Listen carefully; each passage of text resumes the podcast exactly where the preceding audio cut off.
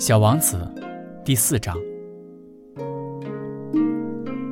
我还了解到另一件重要的事，就是他老家所在的那个星球比一座房子大不了多少。这倒并没有使我感到太奇怪。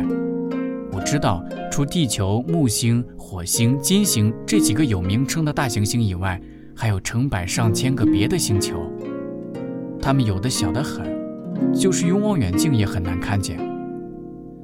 当一个天文学者发现了其中一颗星星，他就给它编上一个号码，例如把它称作“三二五小行星”。我有重要的根据认为，小王子所来自的那个星球是小行星 B 六一二。这颗小行星仅仅在1909年被一个土耳其天文学家用望远镜看见过一次。当时他曾经在一次国际天文学家代表大会上对他的发现做了重要的论证，但由于他所穿衣服的缘故，那时没有人相信他。那些大人们就是这样。幸好土耳其的一个独裁者为了小行星 B 六一二的声誉，迫使他的人民都要穿欧式服装。否则就要处以死刑。一九二零年，这位天文学家穿上了一身非常漂亮的服装，重新做了一次论证。这一次，所有的人都同意他的看法。我给你们讲述关于小行星 B 六一二的这些细节，并且告诉你们它的编号，这是由于这些大人的缘故。这些大人们就爱数目字。当你对大人们讲起你的一个新朋友时，他们从来不会向你提出实质性的问题，他们从来不讲，呃，他说话声音如何呀？他喜欢什么样的游戏呀？他是否喜欢收集蝴蝶标本呀？他们却问你，他多大年纪呀？弟兄几个呀？体重多少啊？他父亲挣多少钱呀？他们以为这样才算了解朋友。如果你对大人们说，我看到一幢用玫瑰色的砖盖成的漂亮的房子，它的窗户上有天竺葵，屋顶上还有鸽子。他们怎么也想象不出这种房子有多么好。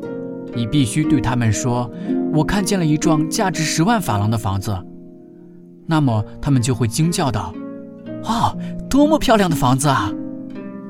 要是你对他们说：“小王子存在的证据就是他非常漂亮。”他笑着。他想要一只羊，他想要一只小羊，这就证明他的存在。他们一定会耸耸肩膀，把你当做孩子看待。但是如果你对他们说，小王子来自的星球就是小行星 B 六一二，那么他们就十分幸福，就不会提出一大堆问题来和你纠缠。他们就是这样的。小孩子们对大人们应该宽厚些，不要埋怨他们。当然，对我们懂得生活的人来说，我们才不在乎那些编号呢。我真愿意像讲神话那样来开始这个故事。我真想这样说：从前呀，有一个小王子，他住在一个和他身体差不多大的星球上。他希望有一个朋友。对懂得生活的人来说，这样说就显得真实。我可不喜欢人们轻率地读我的书。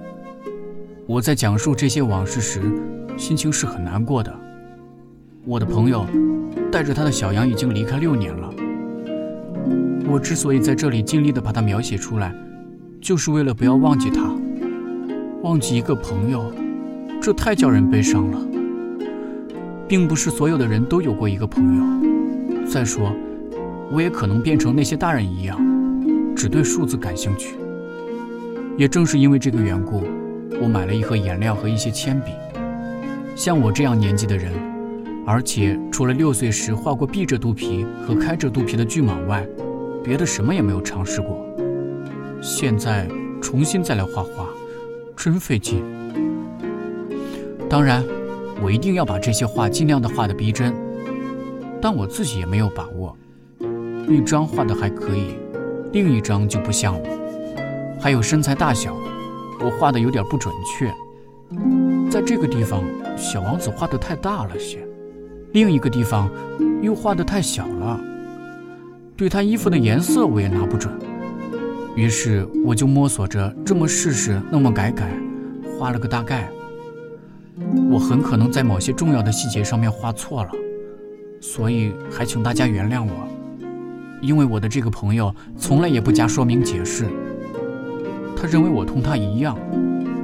可是很遗憾，我却不能透过盒子看见小羊。我大概有点和大人们差不多了。我想，我一定是变老了。